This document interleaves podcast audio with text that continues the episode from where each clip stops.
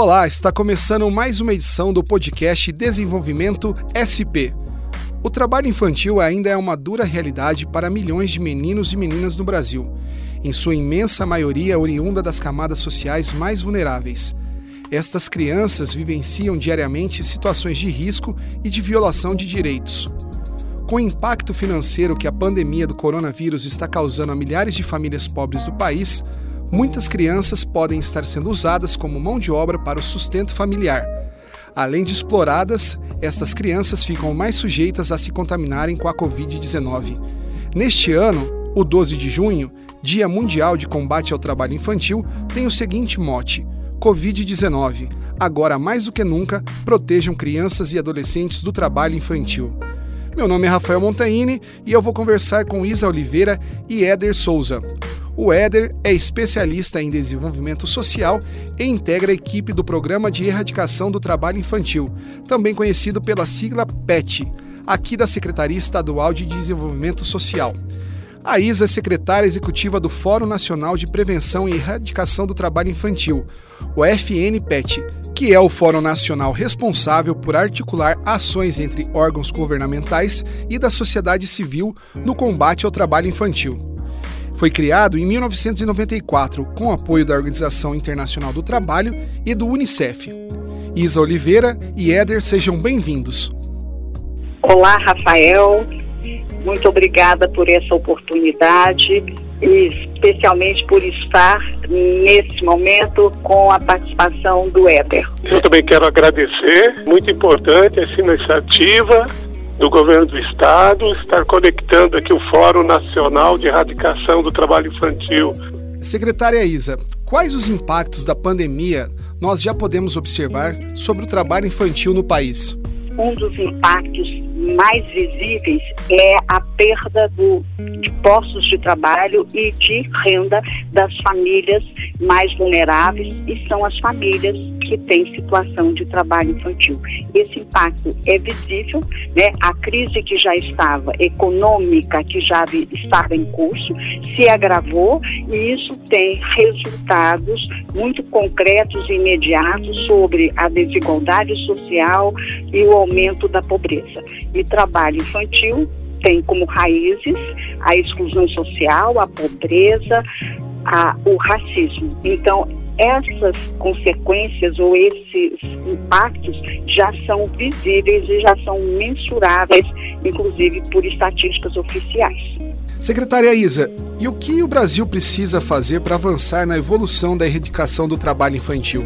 O Brasil precisa fazer muito. Já havia um déficit de iniciativas, de tomadas de decisões com é, relação à prevenção e à erradicação do trabalho infantil. Nesse momento, o que é mais urgente e necessário que se faça é que assegure as famílias com situação de trabalho infantil não mais um auxílio emergencial, mas uma renda básica que garanta condições mínimas de sobrevivência para que as, as crianças é, retornem à escola, priorizem a frequência e o rendimento escolar e assim a gente possa contribuir para romper este ciclo de pobreza que o trabalho infantil alimenta permanentemente. Éder, quais as principais ações da equipe do Programa de Erradicação do Trabalho Infantil do Estado diante da pandemia? Para nós também essa situação foi muito peculiar, nova, inédita.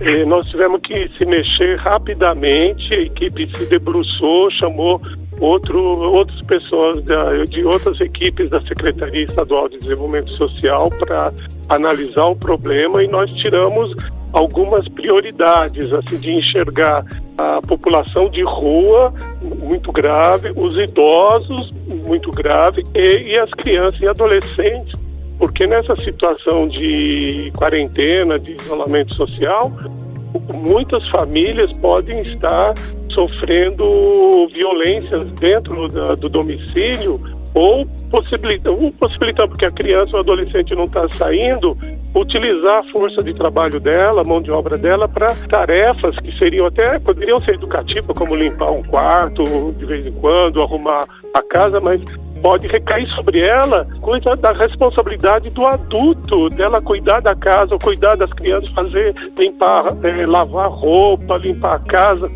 Então a gente tem muito esse levantou primeiramente esse, essa atenção, né, para quais públicos que precisariam redobrar a atenção e crianças e adolescentes também estavam nesse leque da das equipe lá da, da secretaria.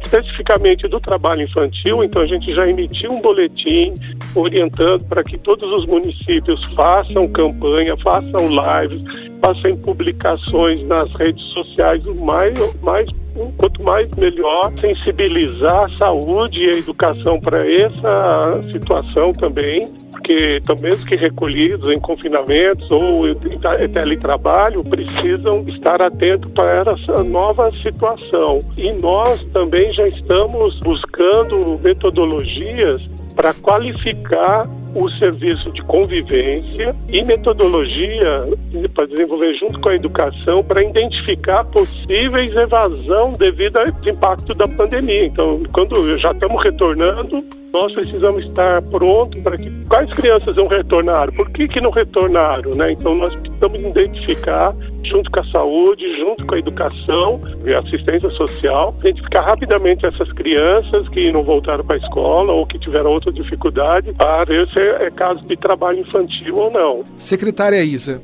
qual o papel das organizações da sociedade civil no combate ao trabalho infantil? Olha, o movimento social, historicamente no Brasil, sempre teve um papel decisivo. Desde o, o processo de redemocratização do país, todos os avanços que nós tivemos na área da infância se deveu principalmente à, à, força do movimento social. E esse movimento social, ele tem agora também uma maior responsabilidade nas ações de mobilização, de denúncia, é, de incidência política, para que os tomadores de decisão tomem as decisões, é, destinem recursos para as ações de proteção às crianças e aos adolescentes, porque o, a, o combate ao trabalho infantil ela, ela só pode acontecer dentro de um contexto em que a proteção integral é assegurada a todas as crianças e adolescentes. Então, o movimento social é, tem o papel né, de propor, de sinalizar, de fazer a incidência política para que os tomadores de decisão protejam, tomem iniciativas de proteção à criança e ao adolescente e de combate ao trabalho infantil e proteção ao adolescente trabalhador. Isa e Éder, muito obrigado por participarem dessa entrevista. Obrigada, Rafael. Obrigada, Éder, pelo convite ao Fórum Nacional de Prevenção e Erradicação do Trabalho Infantil. Eu também quero agradecer ao Rafael e a essa agradável participação da Isa, que sempre é a nossa maior referência aí para a gente continuar nessa batalha aí da erradicação do trabalho infantil. Eu conversei com a Isa Oliveira, secretária executiva do Fórum Nacional de Prevenção e Erradicação do Trabalho Infantil e com Éder Souza, especialista em desenvolvimento social que integra a equipe do Programa de Erradicação do Trabalho Infantil. Nós conversamos sobre o 12 de junho, Dia Mundial de Combate ao Trabalho Infantil, que neste ano tem a seguinte proposta: Covid-19, agora mais do que nunca, protejam crianças e adolescentes do trabalho infantil. O podcast Desenvolvimento Social SP vai chegando ao fim. Semana que vem traremos outro assunto relacionado ao desenvolvimento social no estado de São Paulo e no Brasil. Até lá! Produção e apresentação: Rafael Montaini. Colaboração: Patrick Freitas. Edição: Guilherme Tomazini. Diretora de Comunicação: Bárbara Bayer. Secretária Estadual de Desenvolvimento Social: Célia Parnes.